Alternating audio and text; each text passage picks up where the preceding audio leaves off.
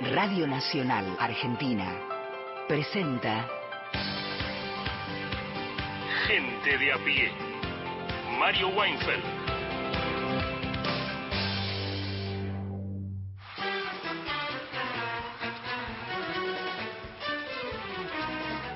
Buenas tardes a todos, todas, todes. Son 3 y 7, 8 minutos en todo el territorio de Argentina. Gente a pie se radiará por Nacional, Nacional Folclórica y más de 20 emisoras expandidas a lo ancho, a lo largo, a lo alto no, también, porque algunas, algunas localidades hay a lo alto también, del vasto y bello territorio de la Argentina, hasta las 5 de la tarde, un programa variado, con, con, material realmente surtido, con música que propones vos.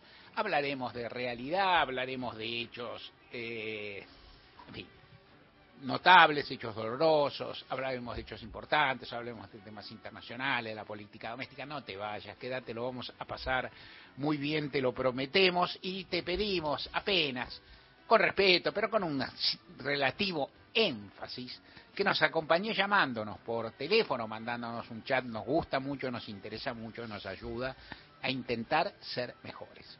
Mariana Fossati, ¿cómo le va? Muy bien, lo vamos a pedir con énfasis y con algo de eh, manipulación emotiva. Correcto. No nos dejes solos, Claro. por favor, no nos dejes solas, porque sin vos, nosotros aquí, ¿para qué? Eso creo que ya lo Claro. dijeron en algún momento en la radio, Sí. pero lo repetimos. No, sin voz con Z y sin voz con S, Sí, ninguna de las dos cosas. ninguna. de las dos. 0810-222-0870 para grabar un mensaje de audio de hasta 30 segundos y si preferís escribir un WhatsApp 1138707485. Hoy decís todo lo que quieras, lo que se te ocurra, menos pedir canciones, porque Correcto. hoy van a sonar esas canciones. Claro. Algunas. Decir lo que quieras, decir lo que sientas. Sí, Yo hacerlo. siento que ahora le Dale. tengo que saludar a Martín Ay, Rodríguez. dale. Martín, ¿cómo, cómo estás? ¿Qué sentís que vas a decir hoy? Siento bien, el- yo también. No me dejen solo, ¿quién decía no me dejen solo? Bernardo, ¿no? Bernardo decía, y, de- y dicen eh, tristemente que lo dijo Alberto Olmedo. Alberto Olmedo. Sí, sí, lo dijo. Eso decían cuando cuando se suicidó. Eso. Uh, la pucha. Alguien contaba, no sé si era, es difícil saber. Pero bueno, había por Pero este, el gran Bernardo, sí, que hacía ese pequeño monologuito. sí. Hacía publicidad de esto, que decía de que iba a ir el programa y pues no, no me dejen solo. a estas Es- empresas. A Además que de le sus importa el país, además de sus productos, les importa el país. Y entonces decía, ah, sí. Qué Empezaba la lista de AEA, digamos, viste, una AEA prematura, digo, una AEA Qué- sí. Bueno, qué épocas, qué Sí. épocas, ¿no? Después estaba Grondona, ¿no? Con su musiquita, ¿te Sí. Tan, tan, tan, tan, ¿sabes lo que era? Mm. Bueno, en fin, acá estamos, Mario. Vamos a hablar de política. Justo estamos en la recta final. ¿Qué quedan? ¿Ocho días? ¿Nueve días? ¿Cuánto queda para la...?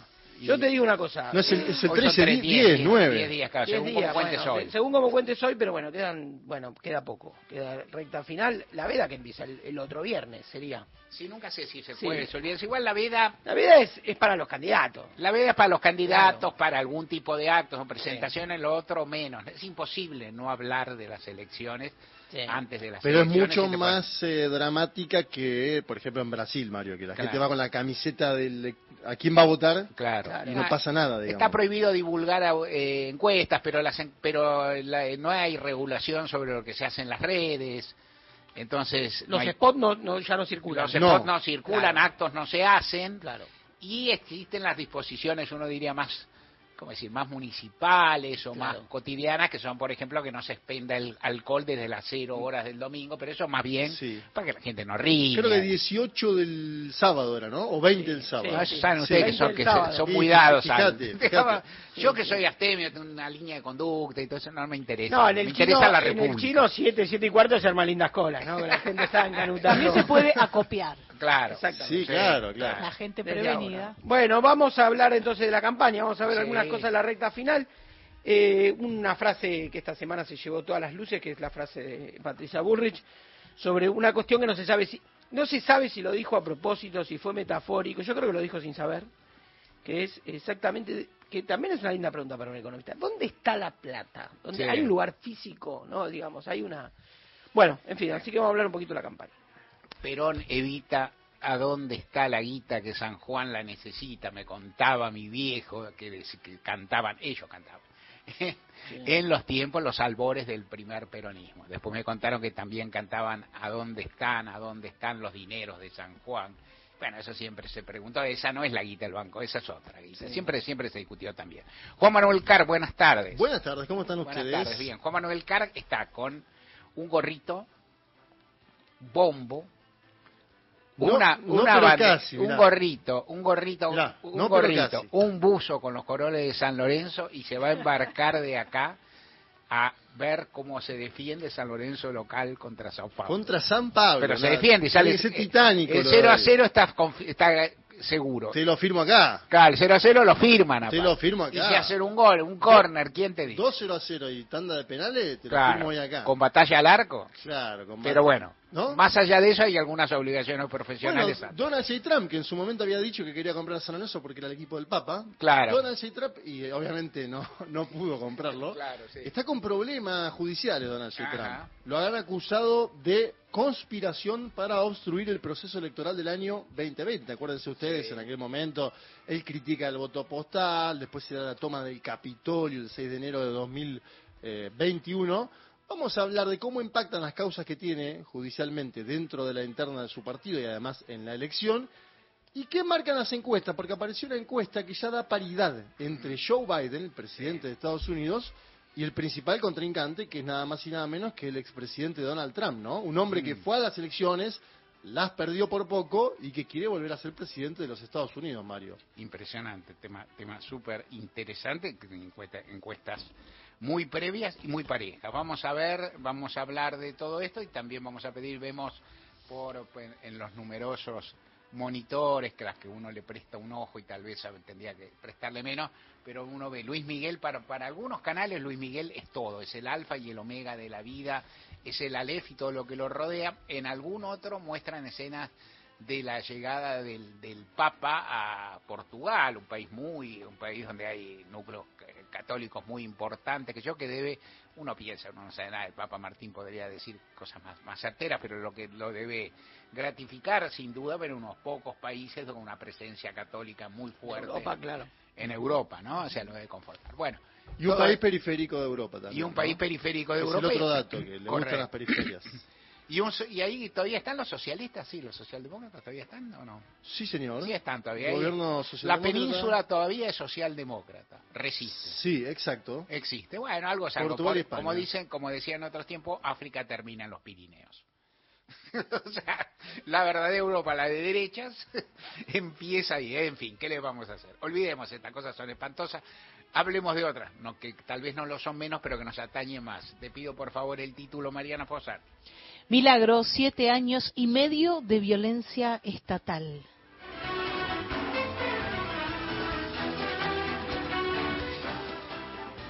Hay gente que no recuerda, las fechas se entreveran.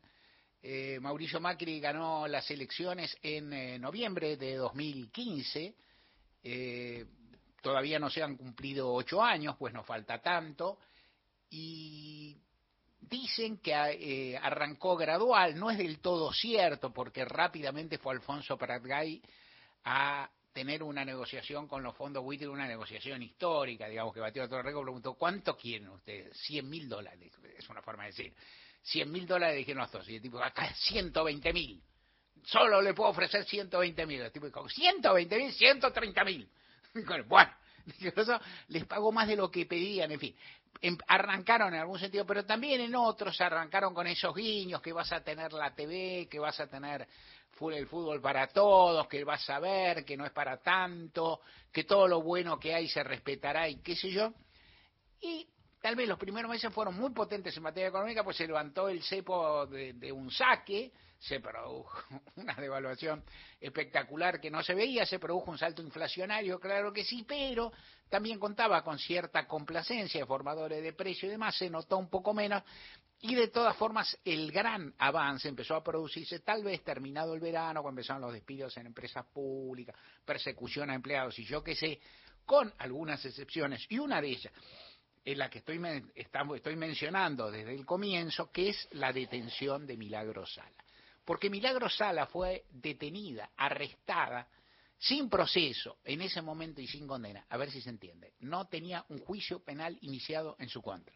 No es que no tuviera condena, por cierto, si no tenés un juicio penal no tenés condena en un, Estado de Derecho, pero ni siquiera tenía un juicio abierto, un juicio iniciado, no había una carpeta, un expediente, no había nada. Le iniciaron, la arrestaron y ahí empezaron a llenarla de causas en los tribunales de Jujuy, en los cuales se produjo una rápida mudanza que también fue espectacular, que produjo el gobernador entrante, Gerardo Morales, eh, el gobernador radical, que ganaba en una provincia tradicionalmente, tradicionalmente inclinada y votante del peronismo, y Gerardo Morales la detuvo velozmente, la arrestó y produjo una mudanza desde la legislatura jujeña, donde están los principales cuadros de su partido, recordemos que gobernaba el peronismo, pues hasta el 10 de diciembre de 2015, que se mudaron unos cuantos cuadros, unos cuantos diputados, etcétera, a los tribunales. O sea, fueron designados jueces de voleas y esos jueces se encargaron de juzgar a Milagro Sala, que tuvo primero la cárcel y después las causas. Una locura en, cualquier régimen, locura que se prolonga hasta el día de hoy, con una serie de aditamentos, una serie de circunstancias que se han producido. En el camino le han abierto causas, muchísimas, no importa cuántas, son muchas, son cerca de 20.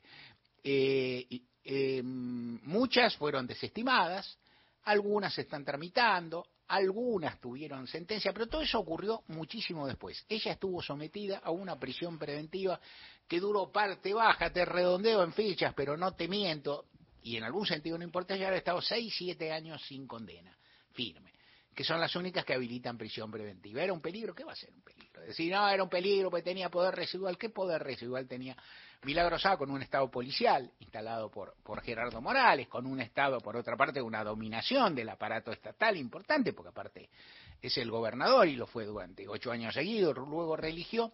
Milagro se transformó en un recurso de poder de Gerardo Morales y en una especie de símbolo de la lucha contra las organizaciones sociales y contra entre comillas, el caos, ciertas formas de movilización y demás. Gerardo Morales tuvo, Gerardo Morales eh, es, yo creo, por decirlo muy rápido, es un dirigente radical importante, es presidente del partido, si el radicalismo anduviera bien no sería secretario de acta el partido, no es decir, radicalismo de otros tiempos ha tenido cuadros de un nivel al que Gerardo Morales no, no, no, no llegaría a empardar ni remotamente, pero en todo caso es presidente del partido, ganó en una provincia importante, reeligió, luego consiguió que su sucesor fuera elegido, o sea, tiene un peso, un predicamento, y yo creo que es bastante más astuto de lo que parece, bastante más taimado de lo que parece, porque astuto es una palabra neutral o hasta positiva en la valoración, taimado es negativo, es, traidor, es,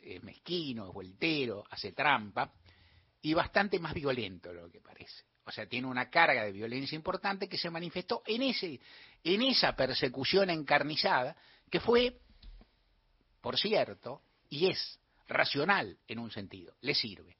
O sea, como le sirve, lo hace. Violo la ley, violo la ley. ¿Por qué? Es, a veces se dice que esto es maquiavélico. Maquiavelo no siempre decía que había que hacer el mal. Al contrario, más bien decía que había que administrar el mal, dosificarlo. Y que yo creo que en todo caso vos tenías que buscar las ventajas para acrecentar su poder. En el caso de Morales y en el caso de Milagro Sala, esto le ha sido sumamente funcional y ha venido acompañando una época en la cual por razones variadas. Lo que pasó durante el gobierno de Macri, que fue muy fracasado, lo que pasó durante el gobierno de Gerardo Mala que obviamente debe haber sido menos fracasado que el de Macri, porque eso ocurre con muchos de los gobiernos provinciales, pero bueno, tuvo más perduración, se religió, luego pudo designar a sucesor. Eh, Morales tuvo la astucia de entender que ahí había un recurso, que la pelea contra las organizaciones sociales, contra la movilización social, contra la ocupación del espacio público y aún contra la realización de actividades públicas y la administración de ciertos dineros públicos con control estatal, pero de ciertos dineros públicos, eh, son estigmas. ¿Cuánto construyó Milagro Sala? Mucho más que cualquier otra fuerza en Jujuy, mucho más que el propio Estado jujeño. ¿Cuánto construyó? Muchísimas cosas. Eh, estaban, había una, un conjunto de realizaciones que están visibles, que están patentes, pero es dudosa, es sospechosa, es mujer, es morena, es india, Y entonces todo eso hace que sea sospechosa de por sí. ¿Cuánto construyó? Muchísimo. ¿Qué pudo hacer en, la, en lo tanto que construyó? ¿Alguna vez algo mirar? Estas cosas son discutibles y tienen que ver con la mejor tradición de los movimientos sociales en el gobierno, que es en el Estado. Vos tenés que administrar y tenés que administrar con apego a las leyes o a las normas de funcionamiento que a veces son complicadas. Por ejemplo, a vos te dicen, vos tenés tanta guita para construir viviendas, para construir 50 viviendas. Vos decís, yo construyo 50 viviendas y aparte hago una pileta. Bueno, vos no tenés autorización para hacer la pileta. No, no es tan fácil. A mí me gusta la pileta porque es un calor bárbaro, a los chicos les gusta. Eso, bueno, calmate. Para hacer la pileta tenés que, y digo, te pueden decir que eso es malversación relativamente porque vos no has obtenido lucro. No has obtenido lucro, no has hecho en beneficio propio, pero te pueden volver loca y esto es lo que se planteaba. Sala viene siendo perseguida, intervinieron los organismos internacionales de derechos humanos le exigieron al Estado argentino, porque los organismos, las organizaciones internacionales de derechos humanos son estatales, interestatales y no eh, y no interactúan con los estados provinciales, entonces le exigieron a Argentina que ella fuera que fuera eh, que fuera aliviada, por así decir, con, el con un trámite de prisión domiciliaria, que saliera de la prisión en la que estaba, prisión provincial, en la que estaba, en la en la que estaba detenida y fuera.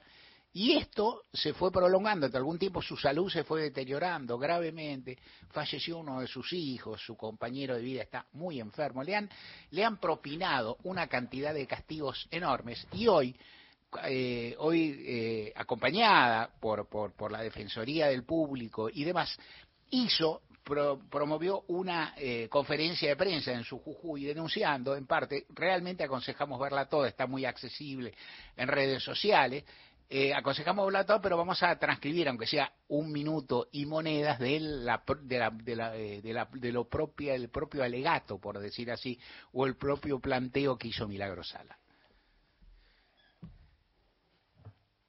Llegó una instancia donde pareciera que estuviesen viviendo en las peores épocas del 76, donde en camionetas 4x4, eh, donde prestan los empresarios, eh, los empresarios de la construcción, donde prestan los empresarios de las minerías, dueños de las minerías, eh, para poder reprimir, secuestrar compañeros, torturar y hasta algunos, hasta el día de hoy algunos no han aparecido porque desaparecen y a su vez también llenarles de causas.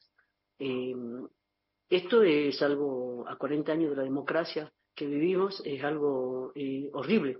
Porque, ¿Por qué horrible? Porque considero que eh, la Argentina estamos viviendo en plena época de democracia y, y donde este, este, esto que lo que pasó en Jujuy creíamos de que nunca más iba a pasar, pero nunca más.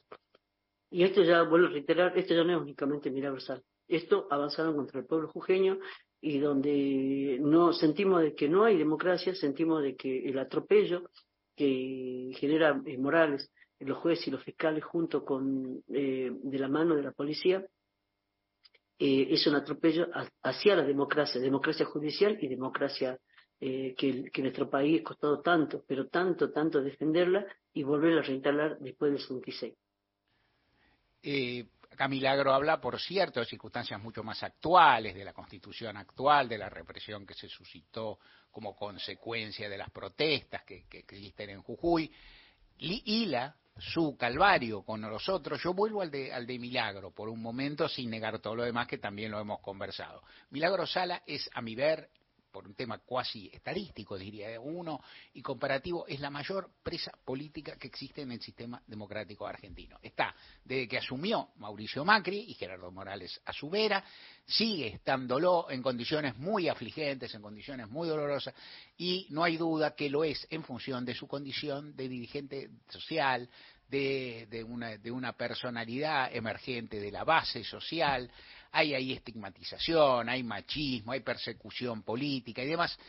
Y uno insiste, el hecho de que, de que haya ocurrido en la provincia de Jujuy no es fortuito y en cierto sentido no es fortuito que Gerardo Morales haya conseguido con esto tan luego el galardón, la sortija de la, de la calecita de ser candidato a vicepresidente del, de la Paloma, ¿no? de la Paloma Horacio Rodríguez Larreta. Bueno, qué, qué bueno Macanudo.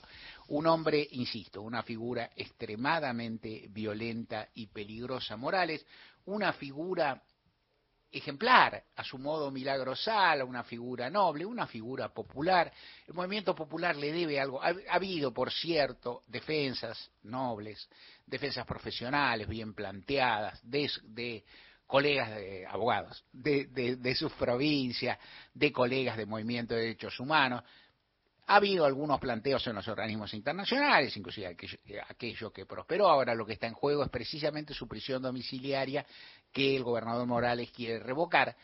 Y yo pensé, escribí a principios de este año una nota planteando, estoy convencido, pero es una, es una cuestión súper discutible, una cuestión muy fina, que aunque la, el, caso de Milagro está sometido a justicia provincial y en principio exenta de la protección de los indultos presidenciales, dadas las peculiares circunstancias que existe, yo creo que podría proceder un indulto del presidente Alberto Fernández. El presidente piensa distinto, muchos abogados de alto nivel y juristas con los que comparto, a los que respeto, piensan distinto. Yo estoy convencido y tal vez debió hacerse algún movimiento más. Sostengo el punto, también te cuento que hay gente que piensa distinto y que sabe mucho.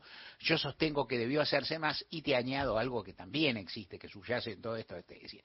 Tal vez si, el, si todos por la patria, unidos por la patria, perdón, eh, intentara, o el presidente intentara un indulto, esta medida sería piantavotos en el padrón general. O sea, es así, o sea, hay un, hay un odio promedio, hay un rencor promedio, hay un rechazo a los movimientos sociales, a las figuras populares, a los piquetes, a las organizaciones, ni te digo a los dirigentes de base, que está ahí, que late, que se va a discutir en estas elecciones. De cualquier manera, todo es injusto, todo es una ofrenda, una, una, una afrenta, perdón, y va entonces el abrazo a Miguel Rosales, el reconocimiento por lo que por todo lo que hace y, por cierto, ratificar, bueno, que su bandera está ahí flameando, aunque en buena medida ignorada.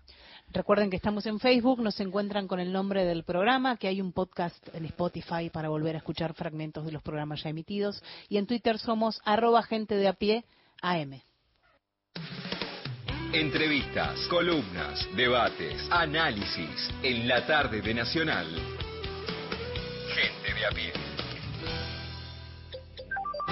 Todos los contenidos de la radio en nuestra web, radionacional.com.ar. Podcast, entrevistas federales, archivo Héctor Larrea y más, mucho más. Encontrá lo mejor de las 50 emisoras de la radio pública en radionacional.com.ar.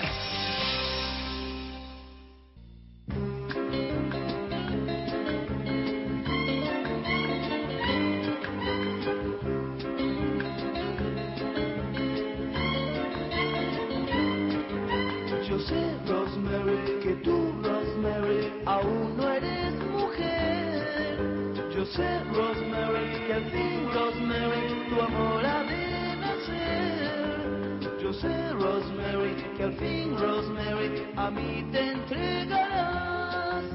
Igual que una flor se entrega al llegar la primavera, Rosemary, tu amor todo mío será. Al llegar la primavera, Rosemary, tu amor todo mío será.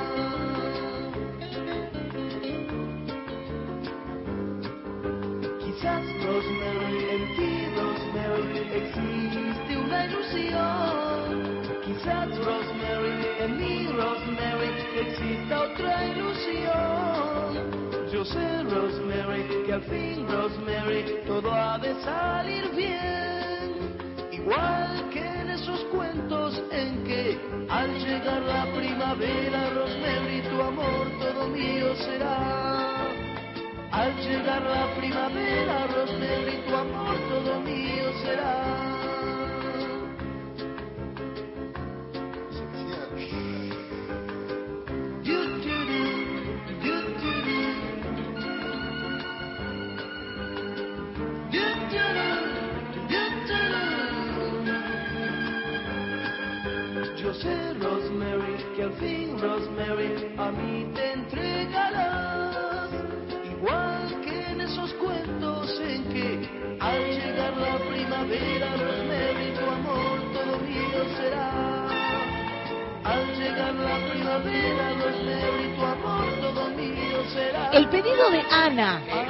Pedidazo. Temón, temón. Yo creo que acá hubo muchos votos extra yo no sabía que era, eh, cuando pidió Rosemary yo decía, ¿será esta Rosemary? Digo, no, esa no es delito, es, de no sé qué dan.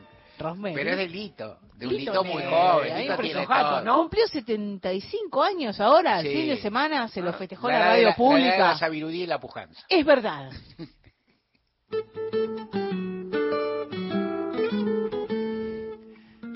Juan Manuel Carc, te escuchamos.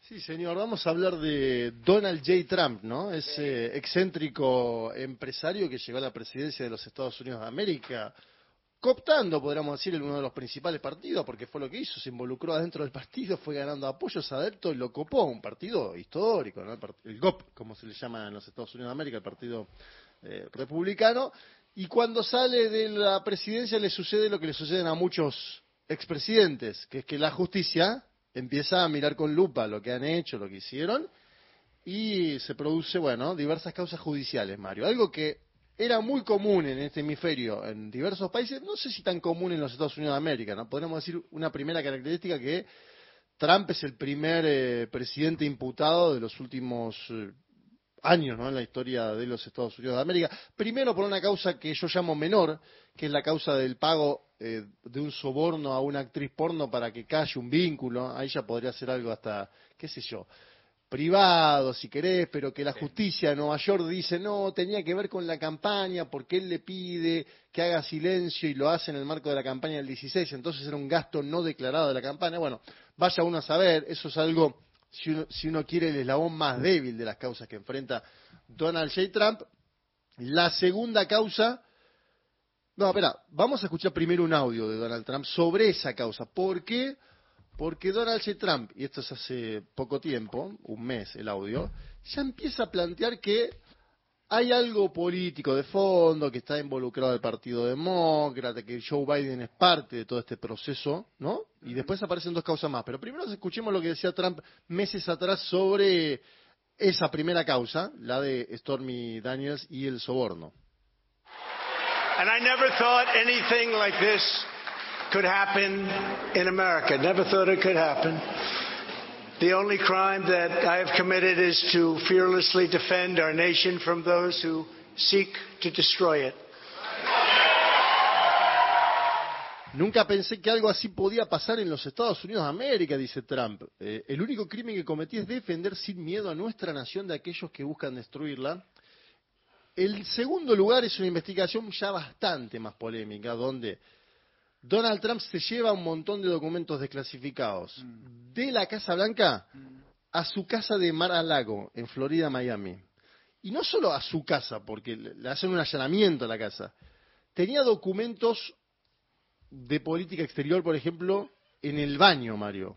En uno de los baños, obviamente, Donald Trump en esa casa de tener 18 años, ¿no? Lo- eh, bueno, en uno de esos baños, por ejemplo, tenía una pila de documentos. ¿Qué pasa? Aparece una investigación sobre esos documentos, que como decía antes yo, son documentos de Estado, ¿no? Y que debían estar en la propia Casa Blanca, y lo imputan por 31 cargos, ¿sí? Eh, se lo acusan de retener información de defensa nacional, de negarse a devolver los archivos nacionales, supuestamente poniendo en peligro la seguridad nacional. Esta misma semana, un hombre que funciona como administrador de Mar-a-Lago, Mar-a-Lago es un lugar donde él es el que está, él es el dueño, digamos, pero es un lugar impresionante ahí en Florida, donde hay otras casas también, ¿no? Ajá. Pero Donald Trump es el dueño, digamos, podríamos llamarlo así de esa manera. El administrador Carlos de Oliveira tuvo que ir a un tribunal federal de Miami este lunes. eh, y atención con este dato, el inicio del juicio por esta segunda causa, yo ya te conté una, esta es la segunda, está previsto para mayo del año 2024. O sea, el año próximo Donald Trump en campaña va a estar en juicio por esta causa, la segunda, ¿sí? Mayo del 2024 donde él debe competir en la interna, acuérdense ustedes, con el gobernador del estado de la Florida, habló de DeSantis, ¿no? que es de su propio partido. El problema para Trump es el siguiente, ayer cayeron otros cargos, una tercera causa más pesada, vinculada a una supuesta conspiración para obstruir el proceso electoral del año 2020, que ustedes se acuerdan terminó facilitando la llegada de Joe Biden a la presidencia de los Estados Unidos de América después de la pandemia. Este es otro dato que hay que decir siempre, que Trump hasta la pandemia, en los sondeos, en las encuestas, estaba bien, ¿no? La pandemia obviamente le descuajeringa la ecuación, como le sucedió a muchos gobiernos a lo alto y ancho de este planeta, y Trump la pierde. La pierde finito, ¿eh? La pierde por poco. La pierde por poco, pero la pierde. Luego hace el trumpismo la invasión al Capitolio, ¿no? por lo cual deja todas las huellas, toda la marca, ¿no? Eh, invasión al Capitolio el 6 de enero de 2021. Y ahora están investigando aquella obstrucción porque dicen que Donald J. Trump, bueno, estuvo involucrado en eh, varios eventos para, en uno de los cargos se dice defraudar a los Estados Unidos de América. Fíjate el, el cargo ¿no? que se le imputa, defraudar a los Estados Unidos de América. Tenemos un audio que dio un abogado constitucionalista llamado Joseph Malouf en Noticias Telemundo, que explica un poco cuáles son los cargos que se le imputan a Donald Trump en esta tercera causa. A ver. Sin embargo, con todos los cargos, Joseph, que hemos visto contra el expresidente Donald Trump, ¿tú dirías que estos son los más complicados, los que más daño le pueden hacer? Los más serios, definitivamente, y son cargos que cada uno de ellos no es un evento que ocurre. Hay varios eventos que explican y justifican el cargo de conspiración, por ejemplo, para defraudar a Estados Unidos y, para obstruir el proceso. No solamente fue un acto, fueron varios actos, lo cual lo, hace muy difícil para defenderlo. Lo que no hemos visto es cargos de conspiración. Así que todavía no sabemos qué va a pasar con Rudy Giuliani, el ex abogado de él, a Sidney Powell y otros que también estaban bajo la lupa del investigador especial. Así que pueden haber indictments después nuevos que pueden reemplazar este con más cargos. Bueno, ahí hablaba, ¿no? Él decía que le cae el peso grande a Donald J. Trump, pero que luego los cargos de conspiración de gente cercana estaban todavía mm, por investigarse, ¿no? Defraudar a los Estados Unidos de América, obstrucción del proceso oficial y obstrucción al derecho al voto, ¿sí? Son las causas que enfrenta en esta, eh, que además lo van a unir, obviamente, con los hechos del Capitolio, ¿no? Son cosas bastante gruesas. Trump tiene que testificar esta misma tarde, sucederán instantes y lo van a ver por televisión seguramente, porque cada vez que él testifica hay un despliegue escénico. Esto va a ser en Washington. La primera, la de Stormy Daniels, fue en New York. La segunda fue en Miami y esta es en Washington, es decir, que está siendo investigado en tres ciudades distintas en las cuales tendrá que comparecer el año próximo. Otro punto. En Estados Unidos hay un método de financiamiento de la política bastante extraño llamado PAC, ¿no? Que son donaciones de simpatizantes. Esto aparece en algunas series, ¿no? Donde aparece, no sé, Obama llamando a gente, hola, Miguelito, ¿te acordás de mí? Necesito 50 mil dólares para la campaña. Bueno, en general, Trump tiene donaciones de simpatizantes medio chicos, pero también de muchos grandes, ¿no? Y ahora ya lleva gastados en sus procesos judiciales posteriores a la presidencia 40 millones de dólares, ¿sí? Que lo sacó del SUPAC, digamos. Ah. Hay, todo un equipo que sigue juntando fondos para Donald J. Trump.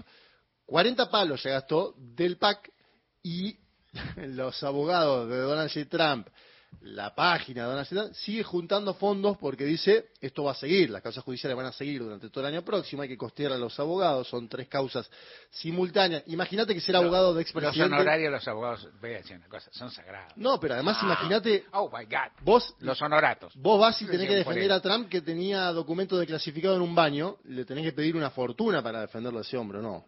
Y por ahí te da publicidad. Hay que ver cómo se manejan. Por ahí te da publicidad, es verdad. Hay mucho manejo, pero, pero en causas comunes, causas comunes, en causas importantes, incluso en causas penales, una de las cosas que envidiábamos los abogados laboralistas, los abogados penalistas, que los laboralistas cobrábamos al final si ganábamos.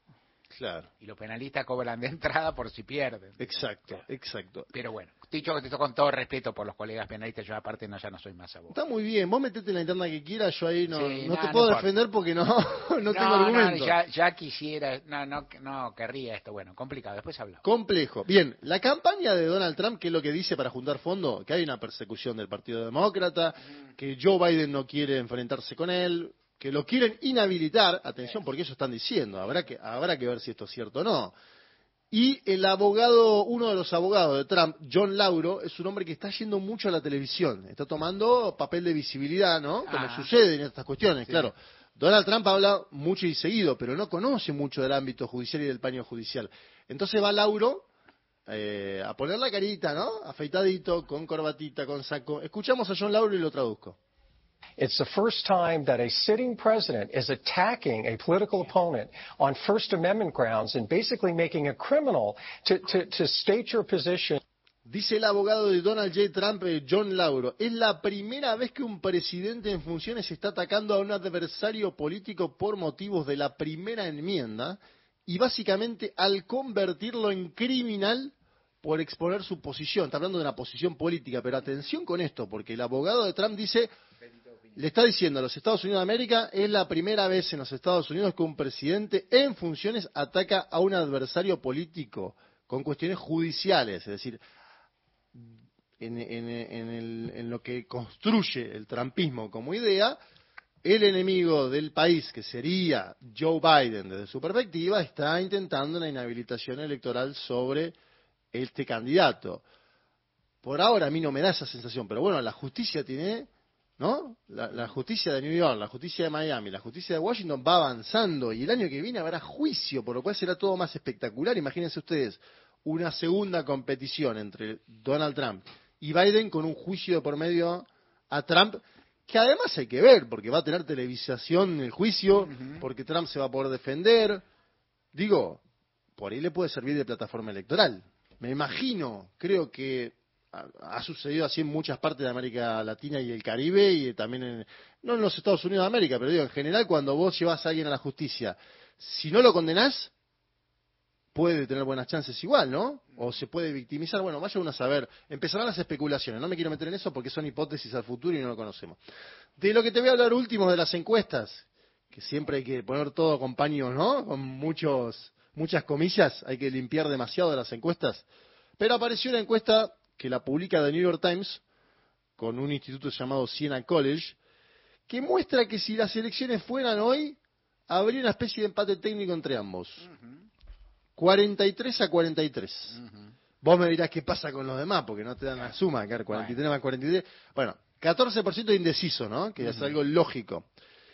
La aprobación, sin embargo, a Biden subió el último año, ¿sí? Subió de 33 a 39. Es una aprobación no tan amplia, ¿no? Barack Obama, me acuerdo, cuando intentaba reelegir, tenía mayor aceptación que la que tiene hoy eh, Joe Biden. ¿Hay una percepción de que la economía mejoró? Sí la hay. Sin embargo, un empate técnico muestra un, un partido abierto, Mario. Falta mucho aparte.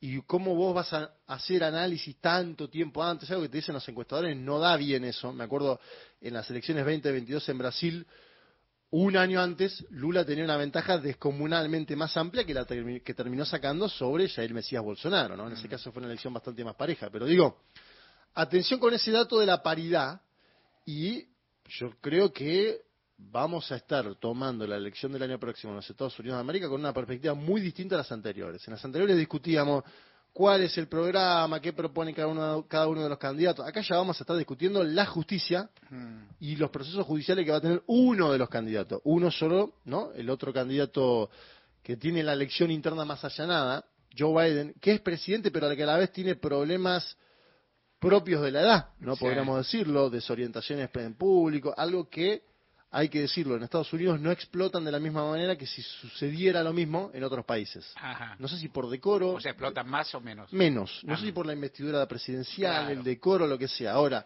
las desorientaciones públicas de Biden que ha tenido en los últimos Sí. meses, elocuentes, ¿no? plasmadas Sí. en infinidad de memes, en Twitter, en programas internacionales, en Estados Unidos no, no se utilizan y tampoco las utiliza el propio Trump.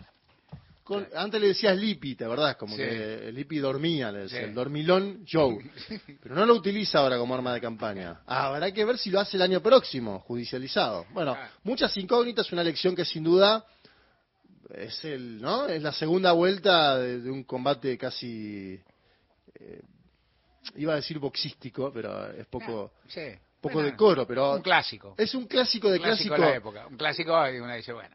Sí, a la vez medio devaluado, somos Sí. personas muy grandes, Sí, no, no, no, son- no- no- uno no, no quiere decir que todo tiempo pasado fue mejor, pero son presidentes flojitos, digamos, Sí, ¿no? flojo, pero bueno, exacto. hay algo ahí que me parece súper interesante. Vos señalaste, yo no, no, no tenía tan claro, la verdad, esta cuestión de que, bueno, que la se, se piensa que la opinión pública de la sociedad norteamericana no no está tan pendiente esto de las fallas personales, que son fallas personales en el sentido de errores, memorias, amnesia, pero sí son muy severos respecto a la vida privada. Sí. Con un criterio que en general prima, que en la Argentina no existe tanto, que es la idea de que si miente en su vida privada, miente en lo público. Claro. Que si engaña, si es tramposo, la versión trampa de polisémica, si hace trampa, si miente, si da vueltas, es muy... Eh, esto se traslada a lo público. Entonces, si uno, un hombre que, entonces aquel que tiene una fe personal o una cosa por el estilo, una situación de adulterio,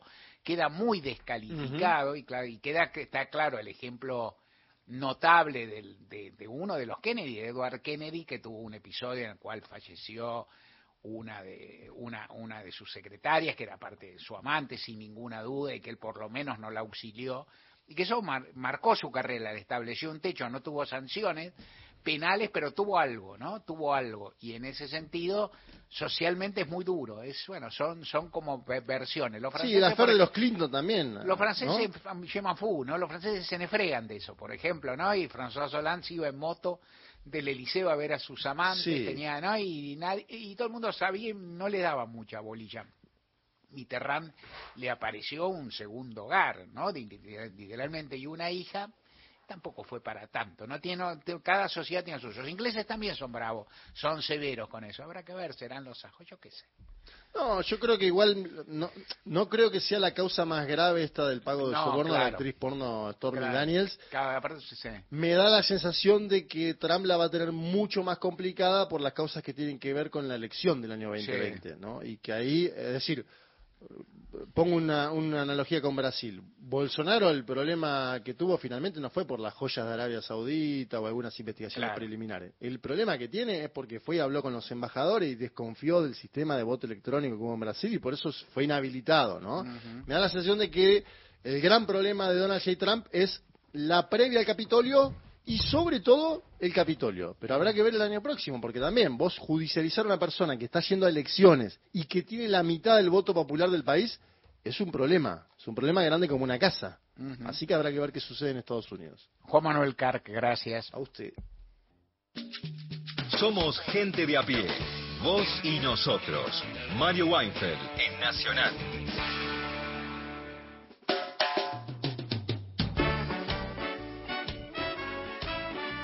Milagro Sala, como dice Mario, le llenaron de causas judiciales por hechos que nunca había cometido. El manejo de los fondos federales que tal vez no haya sido todo lo prolijo que hubiera correspondido, pero que de ninguna manera merecían ni remotamente su detención, que dura hasta el día de hoy. Y ni Gerardo Morales ni nadie habla de la extraordinaria obra que hizo Milagro Salas en Jujuy. Nos escribe nos escribe Gaby desde Jujuy, eh, miente siempre Gerardo Morales, ganó dos veces mintiendo. ¿Dónde está el tren de pasajeros? En ocho años, nada. Las tres mil viviendas por año, en ocho años, nada. ¿Dónde están las veinticuatro mil viviendas? Mentiras, solo mentiras, dice Gaby desde Jujuy. Buonasera, signore Mario. ¿Usted ha visto el reportaje que ha hecho Luigi Novarecio jugando en contra del señor Massa en el reportaje a Ofelia Fernández. Qué bajeza, ¿no? Abrazo, buen programa, buenas tardes. Hugo de Villa Puyredón. Mensaje de Graciela de Merlo, San Luis, en nuestro WhatsApp. El Papa está recibiendo a víctimas de pedofilia en la iglesia desde los años 50. Estaban cerrados los casos. Los acompaño toda la tarde, dice Graciela de Merlo. Buenas tardes compañeros. Adhiero eh, de mi parte a todos los conceptos que vertiste en tu editorial, Mario, pero también el prestigio internacional de la Argentina tiene que hacer peso en el padrón. Este, la verdad que es una vergüenza internacional y en aniversarios de la democracia la cárcel de eh, la condena de Milagros Salas, todo, en Europa se sabe todo, ¿eh? Y después, bueno, ¿qué crédito podemos tener para negociar, por ejemplo, en Malvinas? Nos escribe Lili a nuestro WhatsApp. Hola, no están solos. Los escucho siempre desde Río Grande, Tierra del Fuego. Disfruto cada propuesta y cada momento. La descripción que Mario hizo del gobernador de Jujuy, Gerardo Morales, es literalmente brillante y objetivamente escalofriante. Taimado. Es el epíteto, epíteto, así se dice, indiscutible para Morales. Nos dice Lili, que nos sigue desde Tierra del Fuego.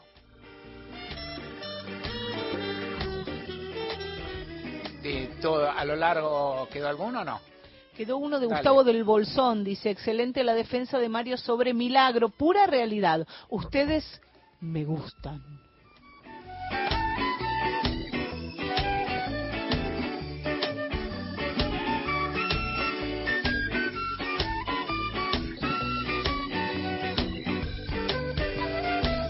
Noticias de las 4 de la tarde con el servicio informativo de Radio Nacional. Hasta las 5 seguimos con ustedes, eh, gente de a pie, por AM870, por Radio Nacional Folclórica y más de 20 emisoras.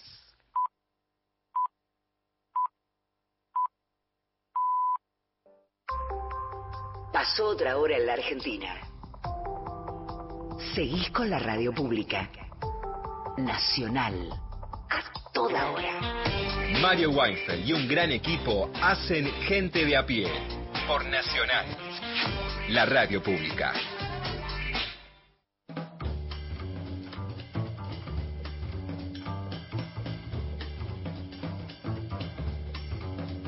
El equipo de gente de a pie está integrado por Mario Weinfeld en la conducción, en la producción Paula Nicolini, Erika Sotomayor y Miguel Fernández. En la operación técnica Sergio Bosco y Pepe Undiano. Me gusta esta gente que, Volvió, que volvió, volvió la barra brava, está bueno. Volvió los barras. En el control central de Radio Nacional, Leandro Rojas. Las y los columnistas son Lorena Álvarez, Victoria de Masi, Mariana Enríquez, Miguel Fernández, Hernán Fredes, Juan Manuel Carc, Paula Lincolini, Martín Rodríguez, Beto Solas, Erika Sotomayor, Gustavo Vergara y Gerardo Villar. En la locución, Mariana Fossati.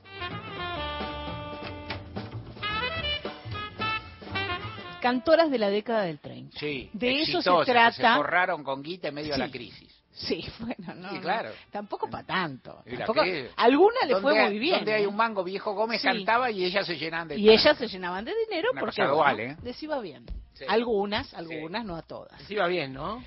Sí, en la década del 30 es la década de las mujeres cantoras Claro. dentro del tango. Porque por me acuerdo que en la película de Wolf sobre Ada Falcone, Sí. en un momento van a la casa donde ella vivía y Sí. en la calle Juestedín. Ada Falcón el metro hizo ahí debe salir- mucho dinero porque Claro. además ella vendía muchos discos. Así que ¿Qué tal, eh, eh? dicen que dicen que era eh, tenía actitud de diva y ella Sí. se bañaba, agarraba su descapotable y se iba a San Isidro, ida y vuelta para secarse el pelo, por ejemplo. Ah, Mira mirá vos, mira vos. vos. Sí, yo agarro la bici a veces. Escuchame. No, aclaro para la oyentada Sí. que Juestedín es ese barrio parque, Sí. cerquita donde está ATC. Impresionante, Una ATC, zona muy que- moderno. La TV pública. La TV pública. ATC, dice. La Bueno, TV la pública. TV pública Sí. y que es una zona muy cara. Sí, Sí. exactamente. Bueno, em, Mario pidió, así sugirió, en realidad usted nunca pide, Nunca nada. pide, nunca pide. que tampoco vayamos a las obvias. Por eso no viene ni Tita Merelo, ni Ada Falcón, ni Libertad Lamarque. Eh, vamos a traer a Aida Luz. Epa. Todos nosotros que tenemos unos años encima conocemos a Aida Luz, conocimos a Aida Luz como actriz. Además, como hermana de Jorge Luz. Sí. Bueno, Aida Luz empezó cantando, ¿lo puede creer usted? No. Más joven que las otras cantoras que hemos traído, porque ella no nació ahí en los primeros años del siglo XX, pero casi casi, 1917, en Alejandro Korn. Ahí nac- nacieron los hermanos Luz, que, mm, bueno, salieron artistas, ambos, geniales, ambos. Eh, Aida cantaba muy lindo. A los 19 años se inicia como cantante de tango y de folclore en la radio. Más o menos en simultáneo com- comienza a hacer cine en el 36 trabaja en Loco Lindo, una película con Luis Andrini y Sofía Bozán. Ahí también aparecen cantoras, cantoras que actuaban, que hacían un poco de todo, que también actuaban en los radioteatros. Bueno, empieza en la radio, dijimos, Aida Luz, cantoraza impresionante. ¿Qué pasa? Consigo una grabación hermosa de Patio Mío consigo esta grabación y eh, decía que, que estaba grabada con Aníbal Troilo. La misma grabación aparece como eh, con la orquesta dirigida por Carlos Figari. ¿Qué tiene que hacer la persona que se encuentra ante esta disyuntiva? Bueno, ir a un especialista. Entonces lo llamé a Gabriel Soria, que es el presidente de la Academia Nacional del Tango. O sea, más no sé, más no puedo. Y eh, me dijo, la cosa es así. Aida Luz actuó en eh, la obra teatral El Patio de la Morocha, un sainete eh, de Enrique Santos Discépolo, dirigido por Aníbal Troilo, donde tocaba la orquesta de Aníbal Troilo. Esto es en la década del 50, porque también ella empezó como cantora, pero después combinó las dos cosas, era actriz y cantora, y ya en el último tiempo la conocimos solamente o casi únicamente como actriz. Bueno, actuaba en esa, en esa obra y ella hacía el papel protagónico. Se le habían ofrecido a Virginia Luque, quien no aceptó el papel, y ahí quedó Aida Luz haciendo el patio de la morocha. Ahí cantaba La retrechera y Patio mío. Una banera es La retrechera y el clásico tango Patio mío. Como Troilo era exclusivo del sello Teca y no podía grabar en otro sello, y esto lo grabó Aida Luz en el sello Odeón, en la división Pampa del sello Odeón, participó casi toda la orquesta del Troilo, su pianista de ese momento, que era Carlos Figari, y no participó Troilo de esa grabación, pero el arreglo es el de la orquesta de Troilo y esto sonaba en la obra El Patio de la Morocha.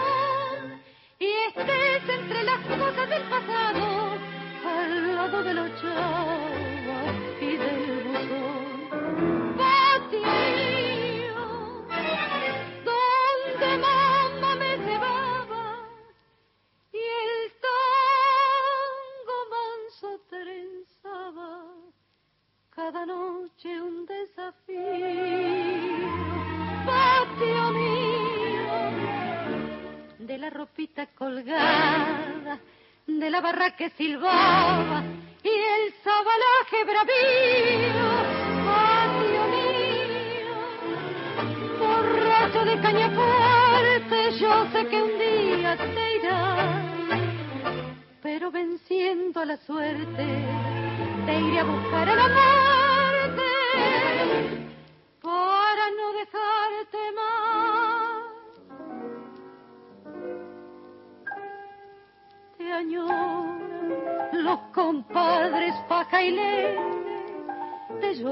payador sentimental.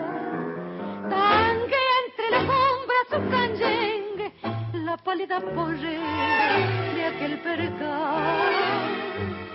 Malevo que en la esquina malherido, de sangre entre ladrillos un malvón, para salvarte patio del olvido se reza tu responso un bandoneón. Patio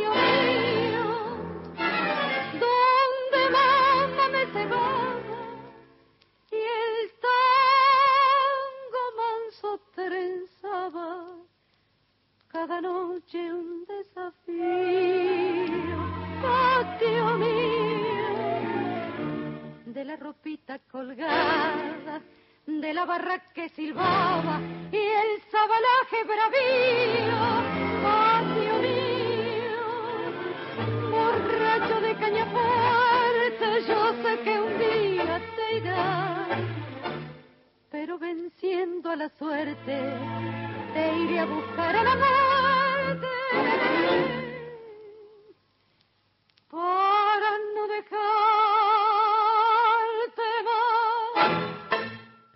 Patio Mío de Troilo y Cátulo Castillo, la orquesta de Troilo sin Troilo, con la dirección de Carlos Figari, que era su, su pianista de ese momento, grabado en un sello en el que Troilo no podía grabar, que era el sello Odeón, porque era exclusivo de otro. Esto nos da también la pauta de lo que era la industria de la música. No se podía ni prestar un artista. Eran artistas exclusivos de un sello. Cantaba la gran Aida Luz, que a quien conocimos como cantora, pero eh, como actriz, pero que comenzó como cantante en la década del 30. Qué personaje Jorge Luz, ¿no? Qué personaje que recorrió. De esta desde- radio, además. Trabajó mucho tiempo en esta radio, en el programa años. de Mona.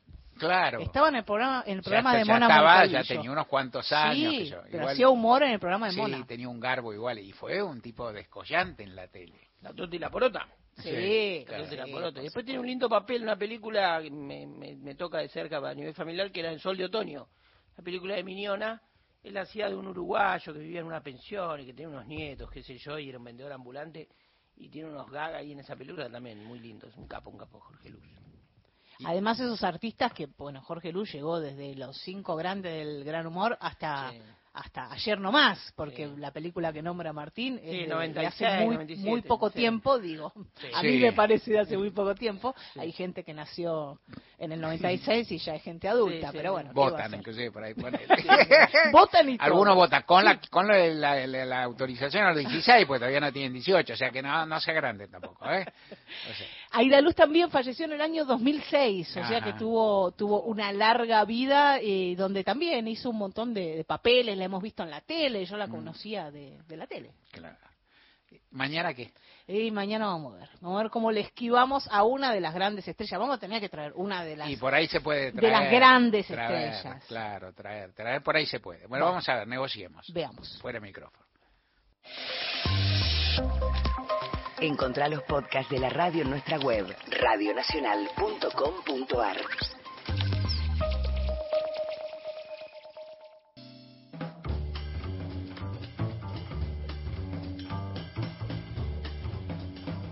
Estamos acá conversando fuera de aire, siempre conversamos fuera de aire, ¿qué vamos a hacer fuera de aire? Podríamos comer, pero no se, se come menos en la radio, por lo menos en mis programas.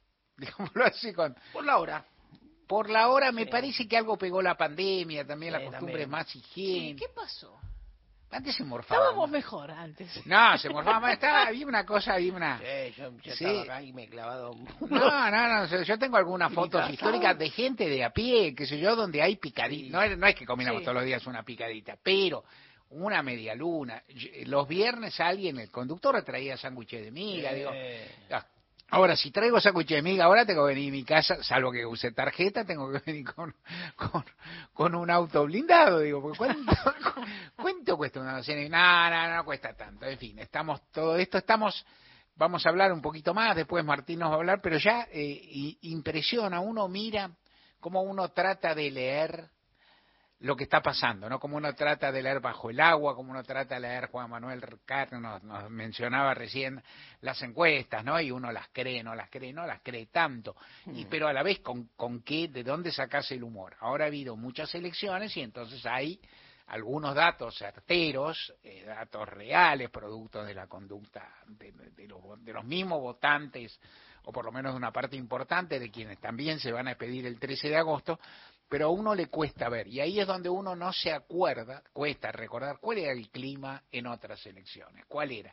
Y en general mi impresión es que eh, yo creo que este es un momento de, de un grado de apatía y de ausentismo material que se percibe importante, que hay este, un descontento grande, no siempre fue así, hubo momentos distintos, pero que tal vez se, embe- se embellecen de más otros momentos en el sentido de creer que siempre la gente estuvo muy dispuesta y demás, aunque tal vez hay un factor que es súper importante, que es que en este está ocurriendo algo en la Argentina que no ocurrió tanto. O sea, Alfonsín gobernó seis años, los últimos dos seguramente fueron de caída neta. Men- Menem gobernó diez.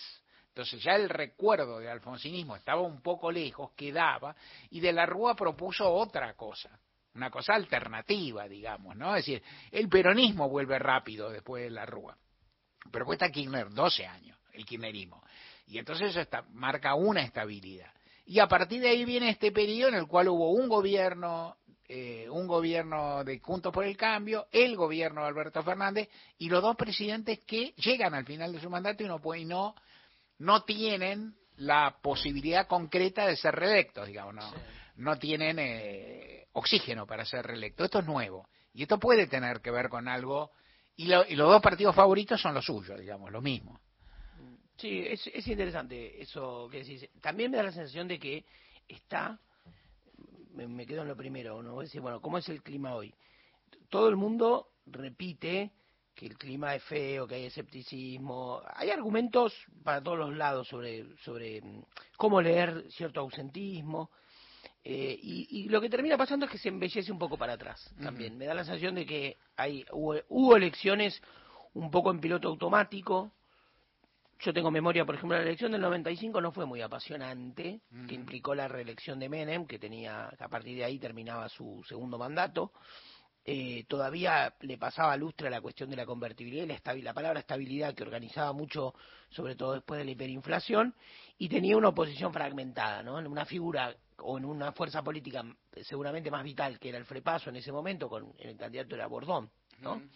Y después el radicalismo que con Masachesi estaba entrando en una zona conflictiva de la que pudo salir un poco eh, tironeado por De la Rúa, que era una que había sido jefe de gobierno. ¿Ya era? No, fue en el 96 la primera elección, no, no era no era el 95 jefe de gobierno porteño, pero que venía haciendo, teniendo un, un estrellato electoral en la ciudad de Buenos Aires que fue muy, muy, muy, muy, muy importante, incluso como catapultándolo, ¿no? Y después las elecciones, eh, qué sé yo, siempre hay, ¿no? Siempre, hay, hay, hay un residuo, así como alguna vez Nun habló de la masa marginal en la economía, es decir, yo creo que siempre hay una, hay una masa de indiferentes, de, de lejanos a la política. Hace poco leí un artículo, te tiro esto, pero leí un artículo de una revista que ya no sale, o, o sí, creo que sí, Caras y Caretas, no sé si sigue saliendo en papel. Sale, sigue saliendo, Bueno, sí, es de- del grupo Octubre. Mensual, sale como ¿no? mensual. una sí. cosa, te juro, a mí me encanta La la, revista María vieja, Mario, te consta sí. que a veces te, te, te Sí. chateo con, con hallazgos, qué sé yo, páginas 30 y esas. Sí, sí. Bueno, pero este caso era eh, Caras y Caretas, y era una revista eh, del junio de 2008. Ujú. Ubiquémonos en el tiempo, pleno conflicto del campo. Un momento muy fuerte y de nacimiento de la identidad kirchnerista. Y había una serie de artículos que estaban, firmaban Nicolás Casullo, Ernesto, eh, perdón, eh, Rinesi- Eduardo Rinesi, María Pía López y algunos más, de los que después conformaron el espacio, el primer espacio, que para mí fue más creativo, de Carta Abierta, ¿no? La primera versión de Carta Abierta, incluso en vida, un tipo tan notable como Nicolás Casullo, que lamentablemente murió al toque, murió Mm. ese año. ¿Y sabes qué notaba? Y yo decía, mira qué, qué curioso. lo- el- es decir, notaba que en ese momento hablaban de la apatía social. Mm. Vos decís, si vos vas para atrás, y 2008 nació el kirchnerismo, eh, el campo se movilizaba, un montón de gente eh, con- para un lado, para el otro, y ya hablaban de apatía social. Es decir, siempre estamos en una especie de presente que no alcanza, ¿no? que no colma las expectativas de los, de los politizados o de los interesados en la política, y que miramos el vaso medio vacío. Y bueno, y, y este, esta elección está alimentada por muchas más cosas. Yo te decía, y, y después que cuando tenga el momento de la columna, yo pensaba, nunca deseé tanto, pero también a la vez, no sé si no me pasó alguna vez, deseé tanto que haya, que haya, que sea domingo, que se vote, que se sepa el resultado. Es decir, es como, es como no, no me entra un análisis más especula- especulativo. Sí, va. Viste, vos, basta, loco, no sé, que venga, que venga. ¿Qué como- pasa con los votos de Milei si en la segunda Es- bueno, faltan eso, cuatro meses eso. con? No me entra, yo un informe más sociológico sobre el votante de mi ley, te Claro. juro que prefiero ¿Qué van a hacer los votantes de Milei si Donald Trump es condenado en Florida? Claro, ¿Qué me prefiero ver en cámara lenta la eliminación del 2002, te juro, no, no quiero un informe más especulativo sobre algo, ¿no? Hay como un hartazgo de uno también, Claro. esperando decir, bueno, loco, que voten mañana, que, veo- que vote mañana, que se sepa. Y, y te Ir juro a que- dormir hoy y despertarse el domingo. ese, ¿no? Exactamente, Eso juro que creo. el lunes a las 9 de la mañana eh, te espero acá en la puerta de la radio, Mario. Digo, vamos a charlar de lo que pasó, de los votos, Claro. los votos fresquitos, el dato, ¿no? Como Claro. decía Menem, el pueblo es la voz de Dios, digamos. Eh, así es. ¿Qué haces vos los días de elecciones? Con Manuel Este, por ejemplo. ¿Tenés radio? No. No, no, no, en general no. Y Alguna entonces- vez me han convocado a analizar en Ah, ese claro. momento y uno, depende de la elección, dice, bueno, voy, no voy. Yo eh, disfruto sentarme, empezar a ver los números, chatear con amigos. Y, eh, digo disfruto entre comillas, porque No, depende cómo sea la elección, ¿no? resultado. Eh, ¿Y mucho morfar cómo es eso? Sí, comes, ¿no? Estás tomando unos mates, te comes unos chipá, después vas con la factura. Yo creo que el día de las elecciones en general engordás un kilo. Harinas. Sí, sí, harinas, harinas, harinas para soportar el momento. Yo tengo un gran registro, un hecho que no es electoral en mi vida. Y, eh, a fin del 2001, eh, era, yo ya me estaba yendo, me iba de vacaciones, y entonces se produjeron una cantidad de sucedidos que yo ya no iba a escribir. La renuncia de Rodríguez Sánchez, Claro. Rodríguez Sánchez, Palmará y Rodríguez Sánchez. Y entonces nos juntamos con un amigo, pues se veía venir, todo eso, un compañero fue a casa, y entonces el tipo fue, no sé, a mediodía, una cosa así, a ver qué pasaba. Y entonces compramos, no sé, unos sándwiches de miga, porque qué sé yo, no me acuerdo el orden. Pero la secuencia era cabal, como unos sándwiches de miga, y a la tarde se prolongaba la angustia, porque Rodríguez se había ido de Mar del Plata, pero no se sabía dónde, que yo, entonces compramos una media luna, y después a la noche compramos una semana, nos morfamos todos, entre la ansiedad de la situación y todo, y uno, bueno, es bueno verlo, entre todos había menos celular, había menos todo. Yo ahora laburo más, ese, en más. Si ese día yo no hubiera estado vacaciones, también hubiera laburado un tocazo. Bueno, pero las circunstancias se dieron así. En cualquier caso, uno también espera en esto que es el, por cierto, el primer tramo de dos ele- votaciones o de tres votaciones nacionales, pero que en todo caso le va a dar más fijeza a la situación y va a permitir por lo menos otro tipo de cálculo, otro tipo de especulación, y va a significar que varios candidatos importantes se queden afuera, ¿no? De determinadas internas, y también por el piso electoral que te exigen para llegar, algunos de los candidatos chicos que tienen, chicos, dicho con respeto, que tienen pocos votos, que tienen, que están ahí en la, en la, en la línea del umbral de voto, algunos sí que tienen mucha presencia mediática porque son muy hábiles, tal vez se queden afuera. Entre, ¿Qué cosa es ser hábil en los medios? ¿no? Es decir, yo digo esto y vamos a música. Ayer lo vi a Sergio Berni, ni digo con quién, en un canal de televisión. Yo no, no estoy de acuerdo en general con los puntos, los planteos de Sergio Berni, con su figura, ¿no? con inclusive que ocupe el cargo que ocupa, pero qué vivo que es en materia mediática, qué astuto que es, cómo no deja, cómo no deja que no lo dejen hablar, cómo argumenta, cómo pone cosas y cómo pide datos, qué genial. Dice, lo, te dicen, bueno, eh, a una pregunta, ese, ese, ese, planteo que habla también a veces del Estado, del- de, cómo se informa, cómo se hace periodismo en Argentina, le dicen, Bullrich dice que los homicidios bajaron. Y él le dice, ¿usted los dice? Entonces le pregunto una cosa siempre que preguntar, ¿eso lo dice Bullrich o lo dice usted? Y usted no se anima a decirle que sí, porque no sabe cómo dice Bullrich. Bueno, y entonces, ¿de dónde saca Bullrich esto? Pues yo tengo estos datos, ta, ta, ta, ta, ta, que prueban que él, no que el mapa, que la cantidad de delitos, de homicidios dolosos, de secuestros, extorsivos, ta, ta, bajó. Y estos son datos estadísticos y son datos oficiales. Y habla, y habla, y habla. ¿Qué, qué tema ese manejo? Y hay figuras que tienen muy, cuya relación, votabilidad y los redituables que son como entrevistados, tal vez eh, tal vez determine o no alcance para determinar que sigan en carrera, ¿no? Esto también puede pasar. Todas las tardes, de 15 a 17, gente de a pie, Mario Weinfeld, en la radio pública. Más música solicitada por las y los oyentes de gente de a pie. Carlos de Villa Crespo quería escuchar a Lelia Sosa haciendo chacarera libre.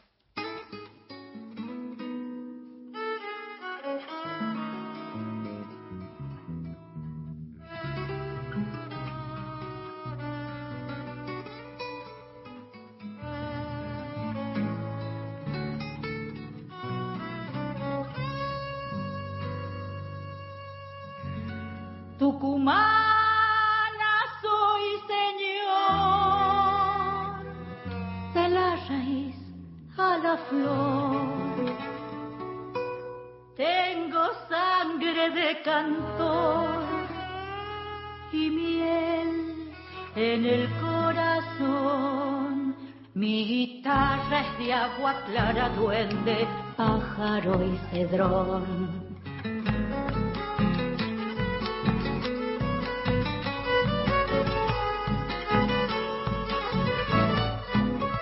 Tucumán es un tapiz de cerro y cañaveral, maderita de Yuchán, mojada en el carnaval, chacarera sincopada y juguetora por demás.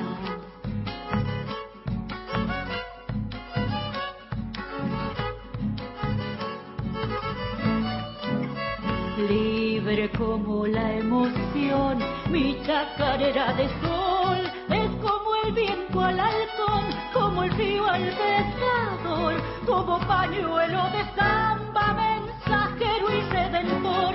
Tucumán es para mí de mi país, mi sustento, mi raíz, mi espacio para vivir, mi niñez alucinada frente al cauce del salir. ¡Que viva Tucumán,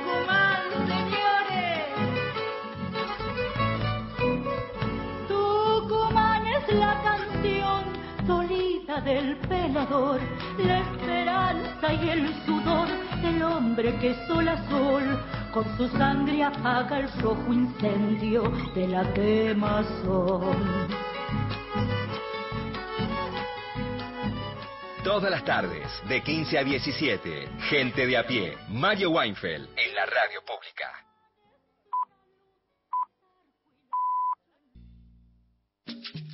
Somos gente de a pie, vos y nosotros. Mario Weinfeld, en Nacional.